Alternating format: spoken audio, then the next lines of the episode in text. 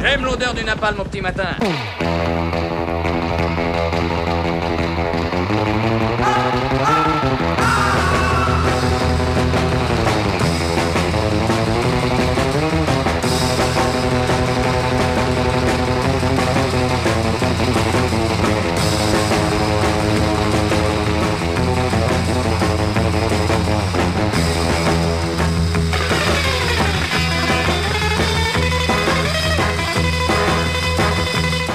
Peter Thiel, milliardaire américain d'origine allemande, notamment cofondateur de PayPal, souhaite créer d'ici 2020 un nouvel État implanté sur une île artificielle au milieu du Pacifique, en pleine Polynésie française, à proximité de Tahiti. Réunis au sein de l'association The Seasteading Institute, un groupe d'entrepreneurs californiens travaille à la création de plusieurs îles de ce type qui seraient reconnues comme des États à part entière. Dans ces cités flottantes, aucune taxe, aucun impôt, aucun compte à rendre à tel ou tel gouvernement. Un paradis libéral pour une élite très très très fortunée, le Dora d'entrée est à 15 millions de dollars tout de même, une élite très fortunée qui voudrait s'affranchir des tutelles gouvernementales étatiques, des lois et des fiscalités.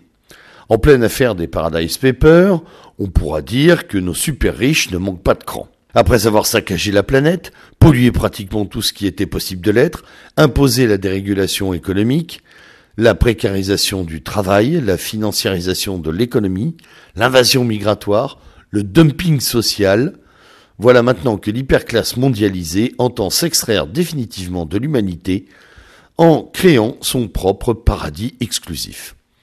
Ainsi s'amorce la troisième phase du, de ce que j'appelle le zonage capitalistique.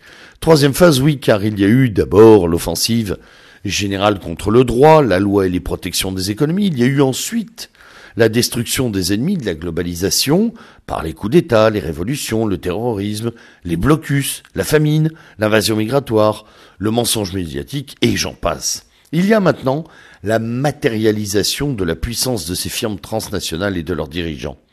Il manquait en effet aux firmes transnationales, à leur infinie capacité financière, et aux dirigeants de l'oligarchie une dimension fondamentale à l'expression de leur toute-puissance, le territoire. Cet élément clé de la matérialisation du pouvoir est donc en train de devenir réalité.